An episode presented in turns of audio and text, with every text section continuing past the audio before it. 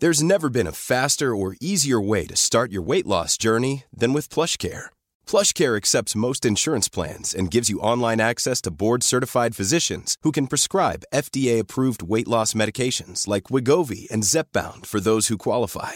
Take charge of your health and speak with a board-certified physician about a weight loss plan that's right for you. Get started today at plushcare.com slash weight loss. That's plushcare.com slash weight loss. plushcare.com slash weight loss. Porque el mundo actual no se entendería sin la economía y los negocios. Acompaña a Mario Maldonado, el columnista de negocios más joven y objetivo del periodismo financiero, en su programa Bitácora de Negocios. You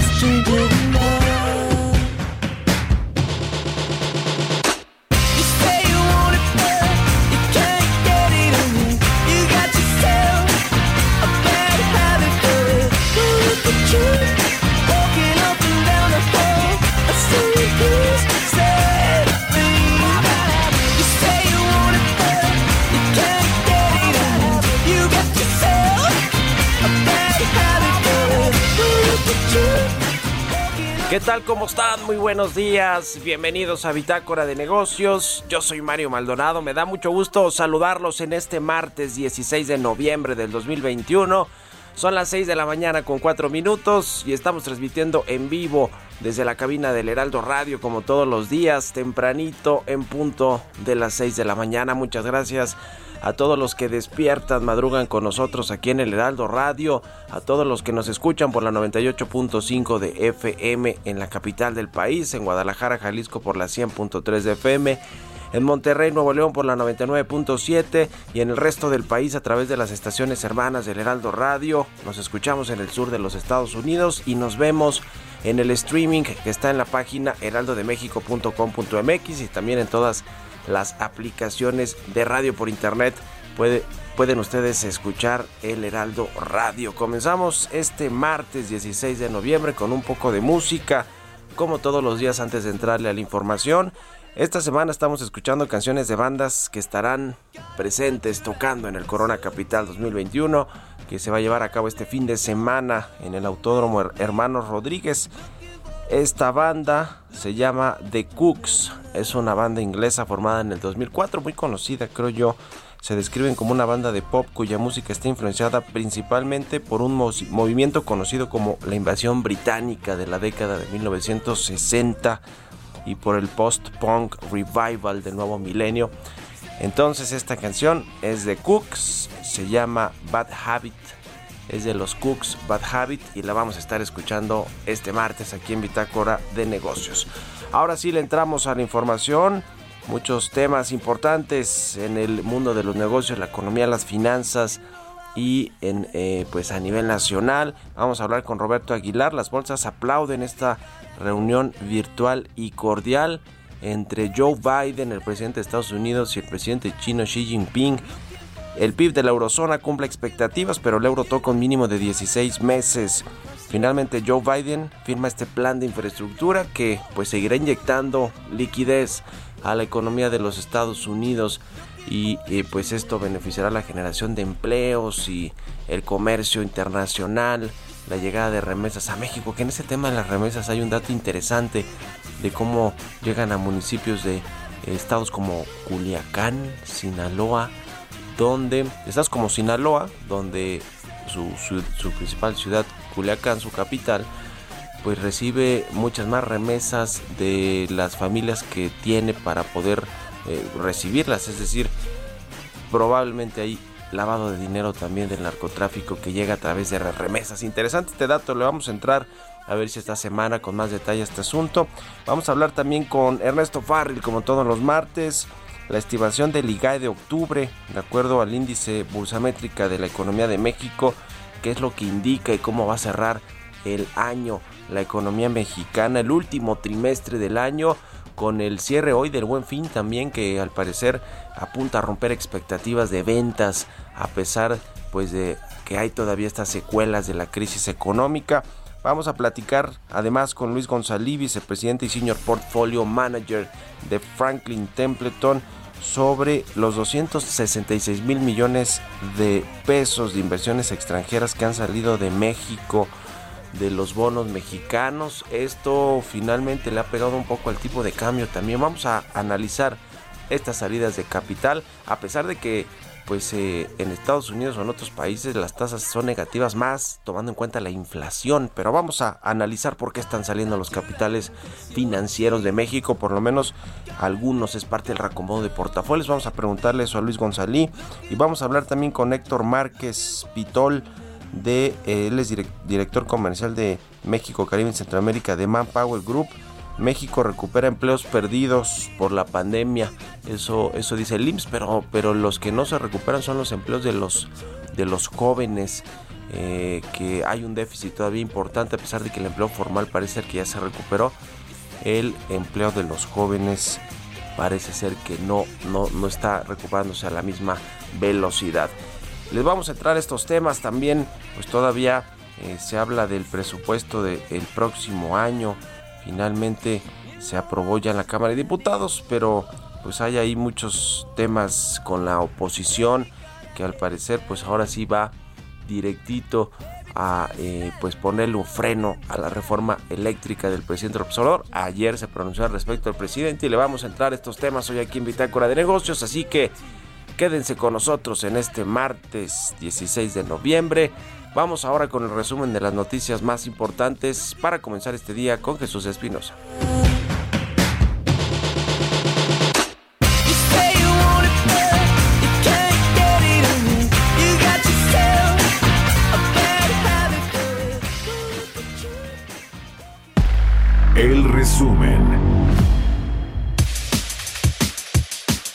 Alejandro Díaz de León, gobernador del Banco de México, aseguró que hasta el momento no se ha visto un aumento generalizado de precios en el país. Reconoció que la inflación siempre afecta en mayor medida los segmentos de menores ingresos, lo cual es un elemento importante para reforzar su combate.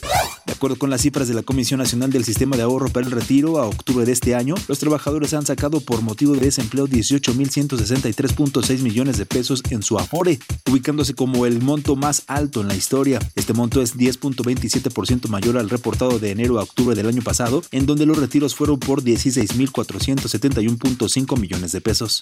La primera sala de la Suprema Corte de Justicia de la Nación determinó que la disminución de la tasa de interés en préstamos o créditos por ser excesiva debe aplicarse también en los pagos que ya fueron cubiertos por el deudor. Volares informó a la Bolsa Mexicana de Valores que llegó a un acuerdo para comprar 39 aviones Airbus A321, que son los más modernos en su tipo. Con este acuerdo, la aerolínea afirma que se asegura su crecimiento en la segunda mitad de la década. Expertos consideraron que la austeridad sigue mermando el combate al contrabando, aún y que la actual administración federal ha reforzado la seguridad en los puertos y aduanas con un plan para mejorar la infraestructura que contempla la inversión de 90 mil millones de pesos. La Confederación Nacional de Cámaras Industriales, la CONCAMIN, pidió a las autoridades federales y locales reforzar las medidas de seguridad para impedir que aumenten los robos a transportistas en el país. Bitácora de negocios en El Heraldo Radio. El editorial.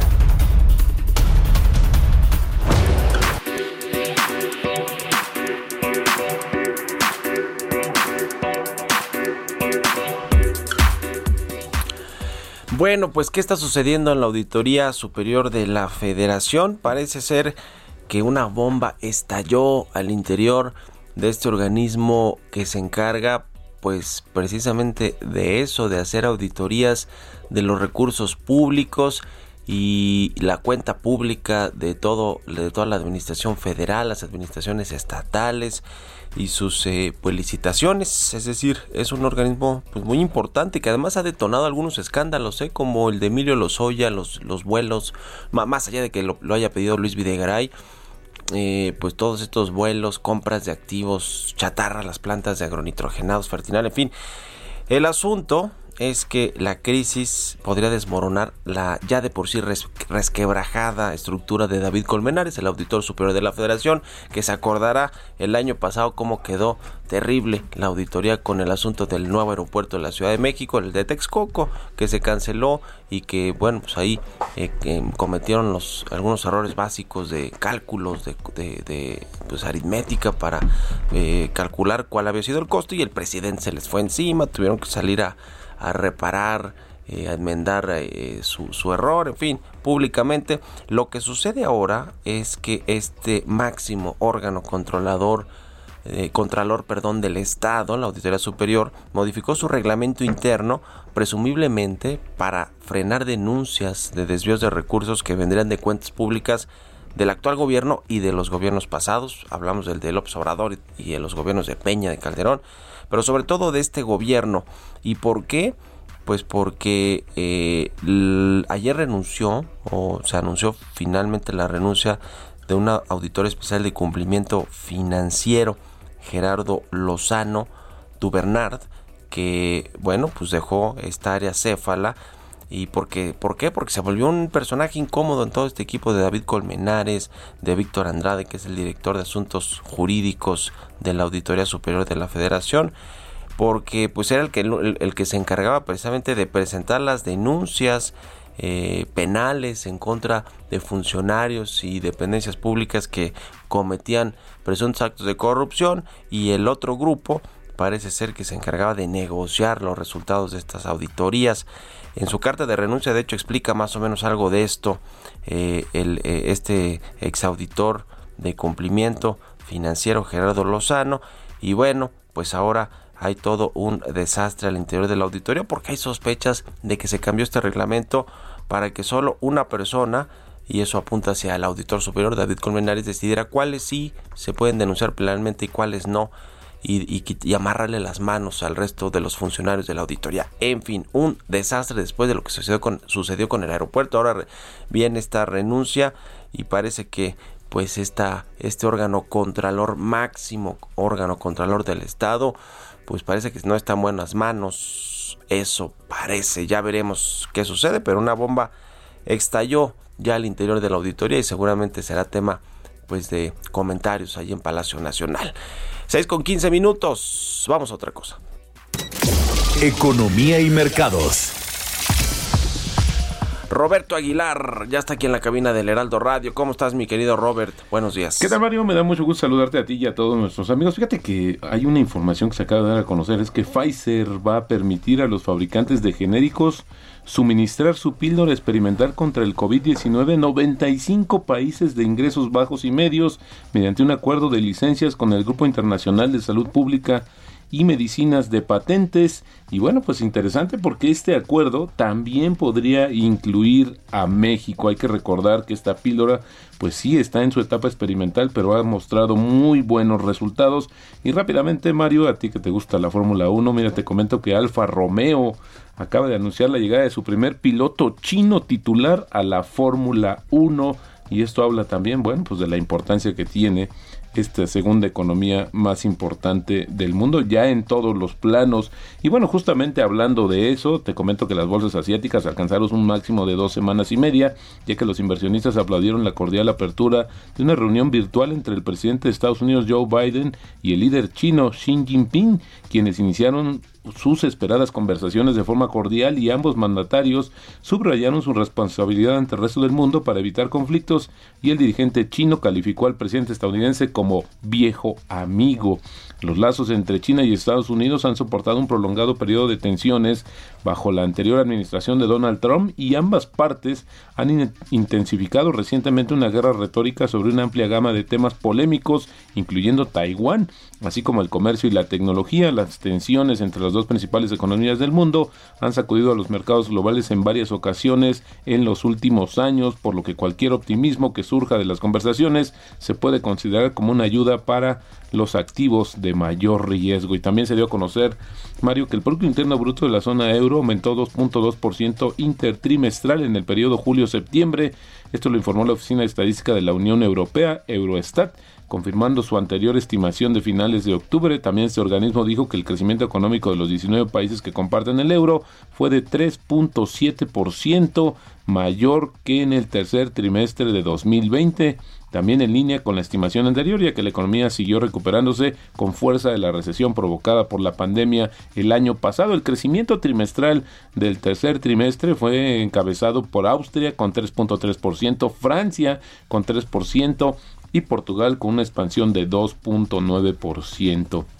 También te comento que el yuan la moneda china alcanzó su máximo de cinco meses en Asia, ya que los operadores acogieron con satisfacción el diálogo entre los presidentes de Estados Unidos y China, mientras que el dólar se mantenía cerca de un máximo de 16 meses frente al euro antes de ser antes de los datos de ventas minoristas de Estados Unidos que podrían influir en la perspectiva de las tasas de interés. Y bueno, fíjate que interesante también se dio a conocer la encuesta que anualmente perdóname, mensualmente realiza Bank of America.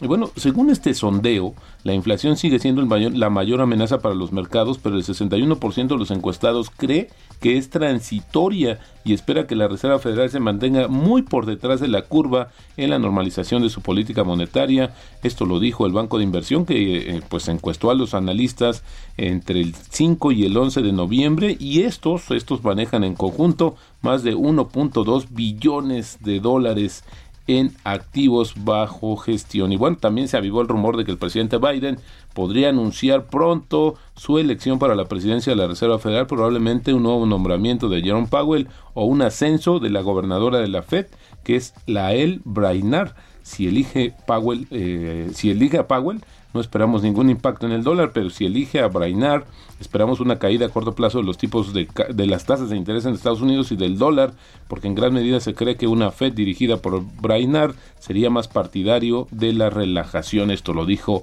un analista de Commonwealth Bank of Australia y el presidente Joe Biden finalmente, Mario, promulgó un proyecto de ley de infraestructura por un billón de dólares, que hay que decir que es la mitad de lo que originalmente había propuesto. La medida está diseñada para crear empleos en todos los en todo el país mediante la distribución de miles de millones de dólares a los gobiernos estatales y locales para reparar puentes, carreteras y expandir el acceso de internet de banda ancha. Pero antes, fíjate que Biden firmó una orden ejecutiva en la que se ordena que se dé prioridad a todos los materiales fabricados en Estados Unidos los proyectos de infraestructura. Y bueno, rápidamente también te comento que el tipo de cambio está cotizando en estos momentos en 20.58, ayer alcanzó el 20.67 y la frase del día de hoy, en las inversiones, lo que es cómodo rara vez es rentable y esto lo dijo Robert Arnott, un emprendedor e inversionista estadounidense. Muy bien, muchas gracias Robert. Contrario Mario, nos vemos días. al ratito en la televisión. Roberto Aguilar, síganlo en Twitter, Roberto AH 6 con 20, vamos a otra cosa. Radar Económico. Y bueno, ¿cómo viene la estimación del IGAE de octubre? De acuerdo con el índice bursamétrica de la economía de México, vamos a platicar con Ernesto Farril. ¿Cómo estás, Ernesto? Buenos días. ¿Qué tal, Mario? Muy buenos días a todos. ¿Cómo viene este indicador de octubre y cómo viene el cierre del año en general? Sí, cómo no. Bueno, pues eh, en Bursa, Bursamétrica contamos con tres indicadores oportunos sobre la economía de México. El que es más eh, oportuno en sí se llama el IBEM, Índice Bursamétrica de la Economía de México. Eh, nos da una lectura eh, pues inmediata de, de, cómo pudo haber sido el crecimiento en el mes que acaba de terminar. Entonces, la semana pasada, pues publicamos nuestro indicador y en base a lo que dice ese indicador, que toma como datos eh, pues variables que se publican por el sector privado de manera oportuna o por el INEGI, como puede ser, por ejemplo, las variables del sector automotriz o las ventas de la entrada, en fin. Y con ese indicador lo que nosotros estamos viendo es que hay sorpresas positivas. Hay una posibilidad de que el IGAE de octubre rompa la racha negativa que llevamos cuatro meses muy probablemente viendo durante los meses de, de junio hasta septiembre, con datos negativos a tasa mensual, y probablemente el de octubre traiga un crecimiento del 5% en relación a septiembre. Y a su vez vemos que la tasa anual del IGAE podría ser de alrededor del 2.3%, octubre contra octubre del año pasado. Eh, aquí sí estamos viendo en, esta óptica de tasas anuales que cada vez hay menos fuerza o menos menos dinamismo, pero bueno, pues es eh, lógico porque estamos comparando con una base de comparación cada vez más alta, ¿no? Los los meses de abril y mayo sí tuvieron una base base de comparación bajísima y pues eh, tuvimos incrementos de pues casi entre 25 a 30%, ¿no? Pero conforme va va subiendo la base, porque hace un año pues ya las cosas estaban un poco más normales, pues entonces la tasa va bajando. Pero básicamente, ¿por qué se da esta variable positiva? Bueno, pues porque en lo que son las ventas de la ANTAD hay un incremento de alrededor del 11% en términos nominales en las ventas bajo el mismo piso de ventas comparable. Si le quitamos la inflación, hay un incremento del 4.5% en, en términos reales en las ventas y eso es, es básicamente lo que posibilita que eh, se tenga una lectura positiva en la, la, la estimación que tenemos del IGAE. Este IGAE lo vamos a conocer hasta el 24 de diciembre, pero esta semana vamos a conocer una estimación que hace el INEGI, una estimación oportuna de por, por dónde podría ubicarse Sí. este sí, dato sí. del IGAE de octubre. Ujú. Eh, a ver, una última pregunta en 30 segunditos. Ernesto, ¿va a cerrar la economía mexicana este año más o menos en el pronóstico del 6, 6.3% de crecimiento? Sí, con esta sorpresa agradable de octubre, es probable que tengamos buenos datos en noviembre y diciembre y que por lo tanto todo el año sí se termine con una variación de alrededor del 6% en el PIB. El que se ve imposible de 4% que todavía prevé el gobierno es para el próximo año, ¿no? Ese, es- ese sí se ve más complicado porque está faltando inversión, eso sí. Bueno, y además a ver qué pasa con la reforma eléctrica y la reforma electoral y muchas otras que están allá allá atoradas y que y que bueno, pues no no ven la salida. Gracias, eh, Ernesto, buenos días. Gracias a ti, Mario. Un abrazo, vamos Buen a hacer de semana a todos. igualmente para ti, martes, lunes, ¿no? Vamos a la pausa, regresamos. Continuamos en un momento con la información más relevante del mundo financiero en Bitácora de Negocios con Mario Maldonado. Regresamos. Estamos de vuelta en Bitácora de Negocios con Mario Maldonado. You gotta dot your eyes and cross your T's.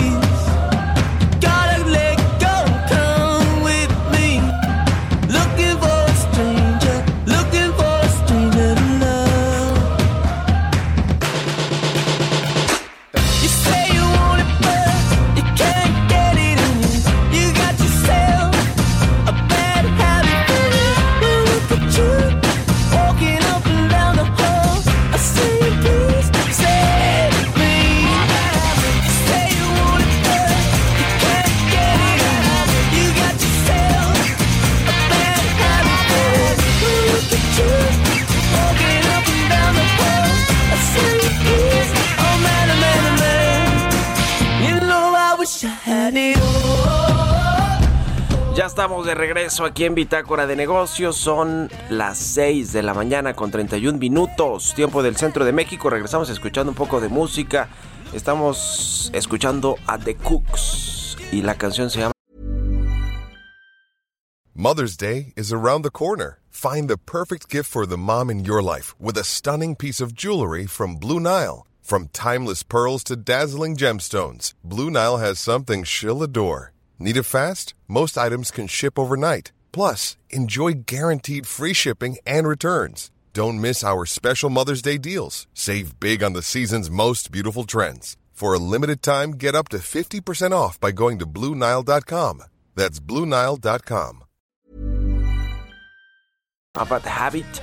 Eh, esta semana escuchamos canciones de bandas que van a presentarse este sábado y domingo en eh, la curva 4 del Autódromo Hermano Rodríguez en este festival Corona Capital. Y creo que estos de The Cooks son unos de los pues, principales bandas, ¿no? Son ya eh, legendarias más o menos esta banda de inglesa del 2004 de Cooks que bueno pues viene a México al Corona Capital. Bueno, vamos a hablar de, le decía, de las inversiones que han salido de México. 266 mil millones de pesos de inversiones extranjeras, de inversiones financieras, es decir, en bonos eh, del gobierno mexicano de enero al eh, inicio de, de, este mes de noviembre han salido 200, 266 mil millones de pesos impulsados por una política monetaria conservadora, una inflación alta, estas iniciativas de reforma al sector eléctrico, en general al sector energético, pero la que estaba pues ahora discutiéndose o va a comenzar a discutirse es la eléctrica y vamos a, profundizar más sobre este tema con Luis Gonzalí, él es vicepresidente y senior eh, de eh, portfolio manager de Franklin Templeton. ¿Cómo estás Luis? Buenos días. Mario, buenos días.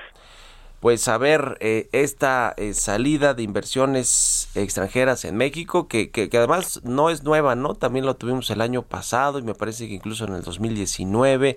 ¿A qué obedece? Yo mencionaba ya algunos temas que tienen que ver pues con la política eh, local, ¿no? Con los cambios de políticas en sectores que afectan a sectores económicos, pero bueno, hay otro asunto con la recuperación económica, la inflación, las tasas de interés. Cuéntanos qué, qué, qué es, cuál es tu análisis de esta salida de capitales de México.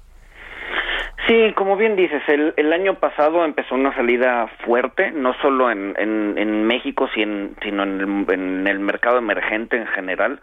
no eh, vimos que a partir de febrero del año pasado empezaron a salir capitales en prácticamente todo el mercado emergente no eh, continúa así eh, hasta digamos que octubre noviembre del año pasado y después los capitales empezaron a regresar a mercados emergentes sin embargo no así a México, ¿no? El, año pasado salieron en México alrededor de pues, una misma cantidad de lo que de lo que ha salido hoy, alrededor de 260 mil millones de pesos.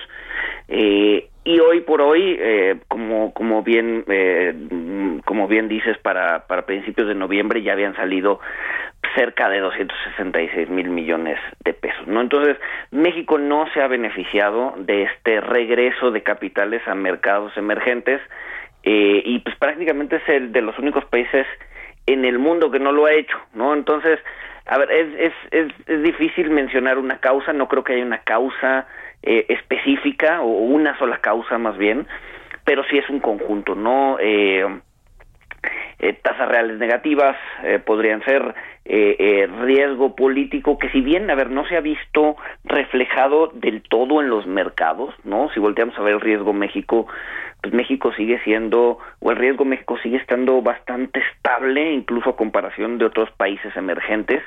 Eh, sin embargo bueno esta incertidumbre que genera políticas pues las políticas que están impulsando hoy por hoy o sea, ya sea que vayan a pasar o no, o sea, al inversionista lo que no le gusta es la incertidumbre, ¿no? O sea, le puede decir que es A o que es B, pero no puede, o sea, no definir eh, qué es lo que va a pasar, no definir si va a ser A o, o, más bien si es A o es B, ahí es donde te genera el problema y ahí es donde eh, pues el inversionista no le gusta jugar, ¿no? En un ambiente de incertidumbre alta.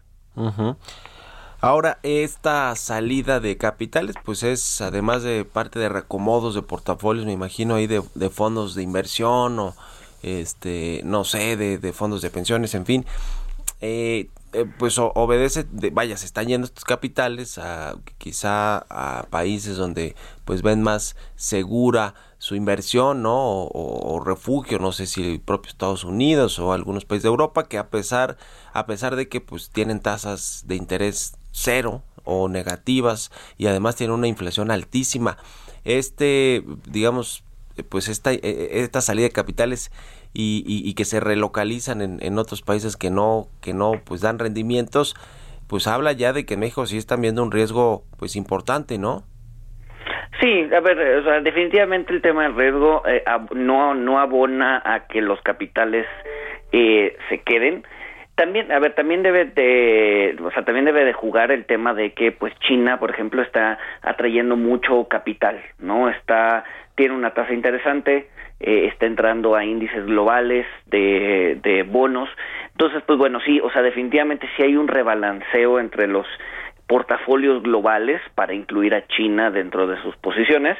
Eh, sin embargo, pues a ver, eso eso explica, a ver, eso explicaría una parte, pero no explicaría todo, ¿no? O sea, eso podríamos, eh, a, a, o sea, se le podría atribuir si fuera el caso para todos los mercados emergentes, ver salidas de todos los mercados emergentes. El tema es que solamente es México, ¿no? Uh -huh. Y aquí y aquí me gustaría puntualizar algo, ¿no? O sea, eh, este, estos flujos, como bien comentas, son de cartera, no son inversión extranjera directa, ¿no? Ahí y ahí y ahí es una confusión común entre entre las personas que leen estos datos, ¿no? Inversión sí. extranjera directa tiene que ser tiene que ser más bien es otra cosa completamente distinta uh -huh. a la inversión en, en, en, deuda local, ¿no? Uh -huh.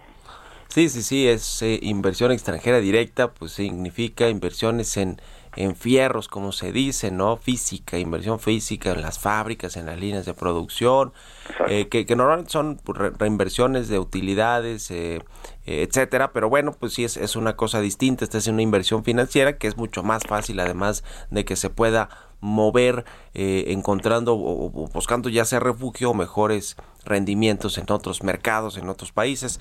Eh, ahora, en, en, México el, el, tipo de cambio que también es uno de los termómetros que tenemos para saber pues qué tanto están confiando los inversionistas tanto locales como extranjeros en México en los bonos del, de, del país y, y, en lo que sucede a nivel doméstico. ¿cómo, cómo ves el, el, tipo de cambio eh, como se ha comportado que creo yo ha sido de, defensivo con respecto a lo que vivimos el año pasado esta crisis turbulenta muy turbulenta para las economías y los mercados financieros, pero el peso ahí más o menos se, se logró defender y lo mismo en, en este año, ¿no? Eh, ¿no? ¿no? se nos ha ido, digamos, un tipo de cambio este, al cielo, ni mucho menos. ¿Cómo, ¿Cómo, ves dentro de toda esta coyuntura de las inversiones financieras en México a la moneda eh, nacional defendiéndose frente a las a otras eh, extranjeras, principalmente el dólar? Claro. Eh, sí, a ver, la, la idea es que, bueno, el, el, el a ver, algo positivo más bien de, de, de esta salida, bueno, no positivo, sino algo rescatable de esta salida es pues que se ha hecho de manera ordenada, ¿no? Esta salida de, de, de capitales, ¿no? Y eso justamente no ha impactado del todo al eh, tipo de cambio. ¿no? Ha ayudado mucho el tema de las remesas, pues así como así como sale dinero, pues también ha entrado dinero de la gente pues que manda dinero a su familia vía remesas, ¿no? Entonces, en ese sentido el tipo de cambio está estable, como bien mencionas. Eh, sin embargo, es probable que veamos una depreciación hacia adelante. ¿Por qué? Eh, por el tema de eh, fin de estímulos en la Fed, por el tema de la Fed empezando o pensando en, en, empezar a subir tasas. No hay que recordar que cuando eh, la Fed se pone en modo restrictivo o en modo de eh, apretar la política monetaria, eh, generalmente eh, los mercados emergentes tienden a sufrir un poco. ¿no? Y eso es a través de su moneda. Entonces, sí, es probable que hagamos un fortalecimiento del dólar hacia adelante, que ojo, no necesariamente eh, implica factores locales. Yo creo que mucha de la dinámica que vamos a ver hacia adelante, y bueno, obviamente esto es sujeto a que no haya ruido local, eh, mucha de la dinámica que vamos a ver hacia adelante va a ser eh, gracias a eh, las acciones de la FED, ¿no? Entonces, a ver, como como como como como como dirían los economistas manteniendo todo lo demás constante es probable que el tipo de cambio se deprecie por las acciones de la Fed. Ahora, tienes temas locales, ¿no? O sea, el ruido eh, político o el ruido del tema de, de la reforma eléctrica, eh, viene el tema de la eh, revocación de mandato, etcétera, etcétera. O sea, 2022 no va a estar exento de ruido político, ¿no? Entonces seguramente va a haber factores locales que eh, pues no abonen también a la apreciación del peso. Entonces, digamos que direccionalmente todo apunta a que el peso podría empezar a depreciarse eh, por temas locales y globales hacia 2022. Ujú. Pues sí, eh, presionada la moneda mexicana y no se le ve salida, sobre todo pues con este, estos anuncios, esta retórica que ya tiene la Reserva Federal de Estados Unidos de que van eventualmente a aumentar las tasas de interés o este retiro de los estímulos eh, eh, pues económicos eh, y monetarios que ha tenido en estos años para tratar de solventar la crisis. ¿Cómo ves ahora pasando al terreno ya de, la, de lo financiero a lo económico, el cierre del 2021 en México, el rebote que vamos a tener que probablemente pues nos lleve a un crecimiento de 6 por 6%, por ahí de arribita quizá el 6% este 2021. ¿Qué, qué te parece esta última eh, último trimestre del año cómo va a cerrar la economía mexicana, Luis? Sí, a ver, creo que creo que la eh, el tema eh, que ha impulsado mucho a la economía mexicana ha sido el, el- el sector externo. El sector interno sigue sigue todavía rezagado, sigue un poquito flojo respecto a eh, otras economías, ¿no? Le falta un poco de dinamismo. La verdad es que ese 6%, si bien podría impresionar, pues también es es mucho mucho crecimiento, digamos, eh, pues sí, o sea, un- mucho crecimiento aritmético, ¿no?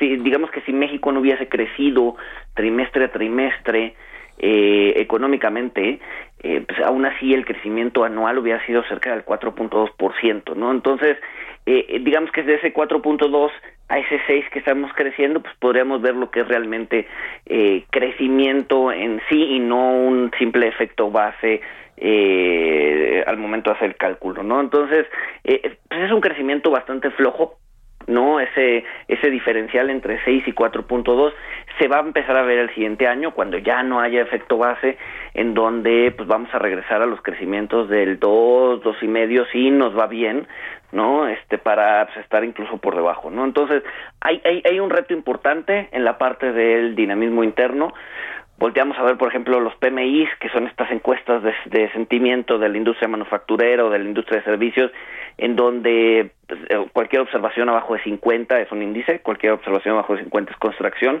México sigue por debajo del 50, contrario a prácticamente la mayoría del mundo en donde eh, pues está acelerando bastante, ¿no? La, la industria manufacturera en México se está eh, desacelerando. Sin embargo, bueno, este ahí hay un reto hacia 2000 hacia 2022 eh, y bueno y, y la verdad es que también así como hay un reto interno pues la verdad es que eh, la parte económica pues, somos muy ligados a Estados Unidos el sector externo está muy ligado a, Estados Unidos y la recuperación de Estados Unidos pues se plantea todavía fuerte, ¿no? Para este año, para el que sigue, para incluso el 2023, ¿no? Crecimiento en Estados Unidos por arriba del promedio y eso seguramente nos va a jalar a nosotros vía el sector externo, ¿no? Pero pues México no puede estar pues, un avión que, que solamente camine con un solo motor, ¿no? Necesita los dos y el reto va a estar en dinamizar la, la economía interna, ¿no? Que sería como el segundo motor para que realmente la economía pues, pueda pueda despegar y despegar bien. Pues sí, eh, se viene más complicado el próximo año, ¿no? La perspectiva seguramente la van a ir ajustando en el gobierno federal porque es prácticamente pues cuesta arriba o no sé si decir imposible que se alcancen tasas de 4%, ¿no? Para el para el próximo año que que va a venir, digamos, esta medio normalización de la economía global, me imagino que en México también después de del golpe del COVID y lo que significó todo el 2021, pero sí el próximo año se ve complicado incluso en términos del presupuesto, ¿no? De las expectativas que se tienen de recaudación eh, fiscal, eh, etcétera. ¿Cómo, ves el siguiente año? Y, y- y- y de, de pasadita, Luis, pues el presupuesto que ya quedó aprobado, cómo lo envió la Secretaría de Hacienda con todos estos pues supuestos económicos de crecimiento, de venta de petróleo, la recaudación, etcétera. Sí, digo, a ver, en, en su momento en Franklin también lo, lo comentamos y sacamos un análisis de justamente esta, eh, el- estos posibles errores de eh, no hacer bien las cuentas, ¿no? Como bien mencionas, eh, al final del día el, el contexto macro en el que se basa el presupuesto es importantísimo tenerlo bien estimado, porque pues, de no hacerlo, eh, pues sí, como dices, ¿no? Te, te empieza a costar, eh, pues por varias partes, llámese recaudación, eh, llámese, bueno, recaudación de impuestos o bien recaudación por venta del petróleo, etcétera, etcétera, ¿no? Entonces, eh, lo que hacíamos en su momento, que fue hace un par de hace un par de meses, era este llevar esos supuestos eh, económicos que había hecho Hacienda, llevarlos al consenso del mercado, que generalmente tienden a ser un poquito menos optimistas, y el costo, y calculábamos el costo o, lo que se iba a dejar de ganar, y era alrededor de 100 mil millones de pesos.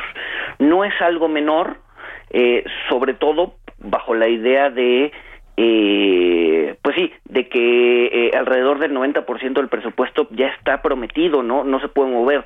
En realidad la discrecionalidad del gobierno sobre el presupuesto es alrededor del 10% del presupuesto, cosas que pueden, digamos que realocar eh, en, en, proyectos, etcétera, ¿no? Entonces, si tomas en cuenta que solamente tienes discrecionalidad sobre el 10% del presupuesto, 100 mil este 100 mil millones de pesos, pues estás hablando de alrededor del eh, pues pues es, es alrededor del 1.5% del presupuesto general, pero pues, si solamente es el 10%, pues estás hablando cerca del 15% del presupuesto en donde pues no tienes, o sea, más bien que vas a dejar de percibir, ¿no? O sea, entonces, en ese sentido, o sea, del 15% del presupuesto discrecional, digamos, ¿no? Eh, en ese sentido, pues es bastante, ¿no? Entonces, eh, pues sí, o sea, creemos que ya llegamos, digamos que al pico de las expectativas positivas. En ese sentido, creemos que, bueno, a ver, lo que vivimos eh, a principios de este año es que las expectativas o los consensos iban cambiando para arriba.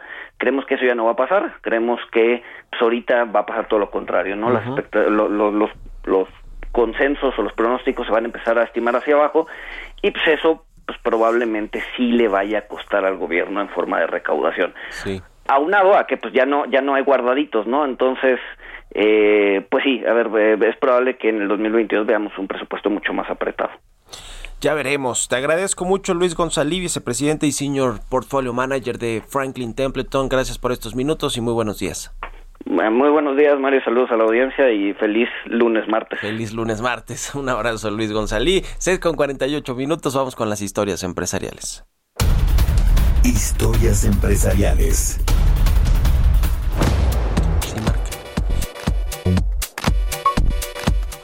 Bueno, pues hoy concluye el Buen Fin en su edición 2021. Cuatro días de eh, ventas. Sí, fueron cuatro viernes, sábado, domingo, lunes, martes. Siete días. Seis días. A ver. Ayer, ayer, seis días, hoy siete días. Sí, sí, sí, empezó desde el jueves, ¿verdad? De la semana pasada. Bueno, y el Procurador Federal del Consumidor, Ricardo Sheffield, destacó que ha sido un éxito, con pocas quejas, buenas ofertas, compras razonadas, a pesar de que ayer exhibió pues a todo mundo, ¿no? El Procurador Fiscal de la el Procurador eh, Federal de Consumidor, perdón, el titular de la Profeco, Ricardo Sheffield, que se fue a competir primero allá a su estado y perdió y regresó a tomar la titularidad de la Profeco. Vamos a escuchar esta pieza que preparó Giovanna Torres sobre lo que fue este buen fin 2021. Este martes 16 concluye la edición número 11 del Buen Fin, que busca la reactivación económica en todo el país, con más de 130 mil comercios establecidos que participan este 2021. Como cada ocasión, Profeco se encargó de verificar el cumplimiento de las ofertas. Al cierre del lunes, su titular, Ricardo Sheffield, reconoció que las quejas de los consumidores disminuyeron pasando de 1.056 en el 2020 a menos de 500. Han bajado las quejas el año pasado, para esta altura del buen fin, habíamos tenido 1.056 quejas, ahora tenemos acumuladas 472 quejas. Han sido menos días de buen fin y muchísimo menos quejas. Las consultas de precios crecieron a más de 182 mil, lo que indica mayor precaución y movimiento en el mercado. La compra de ropa y calzado fue de más del 20%, en tanto los abarrotes superaron el 13% a diferencia del año pasado. Sheffield reconoció que la venta de boletos y viajes superó el 10%, lo que beneficiará al sector turismo. En tanto, la venta de línea blanca solo alcanzó el 9%, un nivel bajo en comparación con el 17% del 2020. Chedraui se llevó el título del rey de las ofertas falsas, luego de aumentar 27% el precio de unas croquetas para perro antes del buen fin y aplicar solo el 25% de descuento. Así también argumentar que el precio de una charola no era de 33 pesos, sino dólares. Y aunque tiendas como Walmart no participan en la promoción, Profeco verificó sus ofertas reconociendo que bajaron su nivel de quejas. Por su parte, Liverpool y Coppel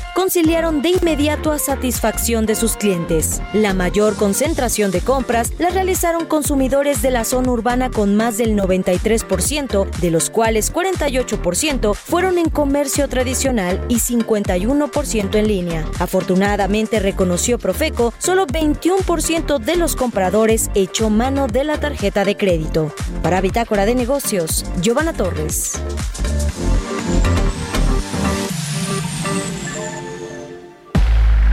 Entrevista.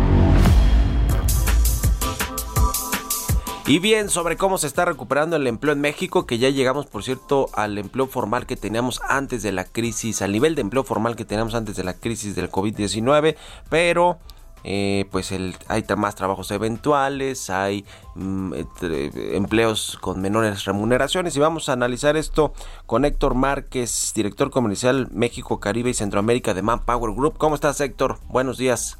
Mario, muy buenos días, gusto saludarte. ¿Cómo entender, analizar estos datos de empleo? Ya tuvimos el dato a octubre, 172 mil plazas se crearon o se recuperaron más bien, estamos ya a niveles pre-pandemia, pero con un pues eh, con salarios más bajos y qué efecto tuvo también todo el asunto del outsourcing en estos datos.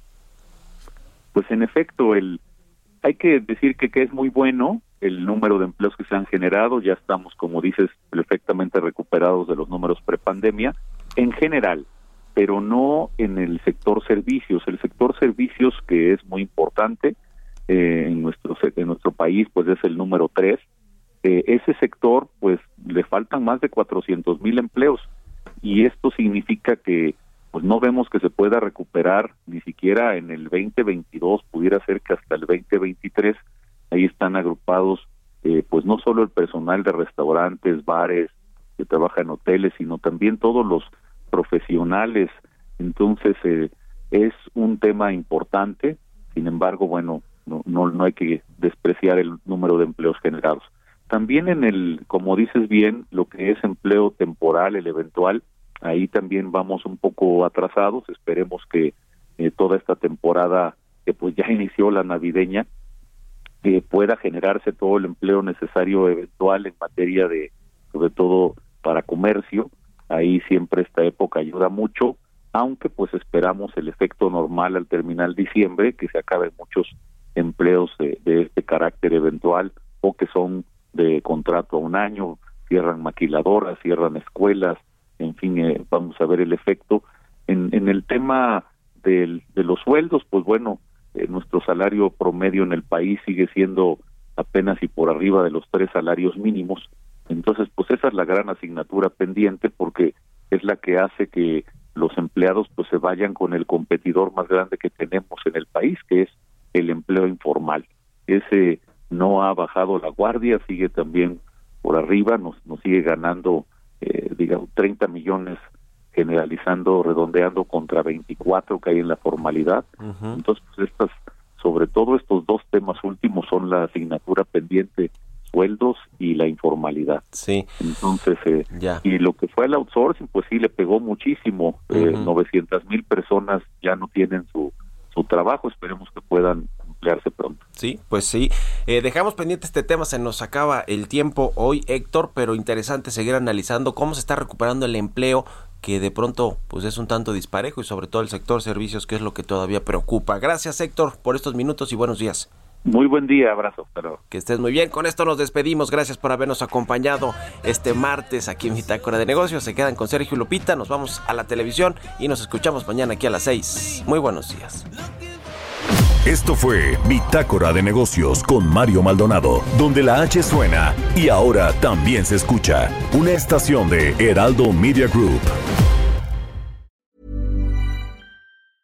Mom deserves the best, and there's no better place to shop for Mother's Day than Whole Foods Market. They're your destination for unbeatable savings, from premium gifts to show-stopping flowers and irresistible desserts. Start by saving 33% with Prime on all body care and candles. Then get a 15-stem bunch of tulips for just $9.99 each with Prime. Round out Mom's menu with festive rosé, irresistible berry chantilly cake, and more special treats. Come celebrate Mother's Day at Whole Foods Market.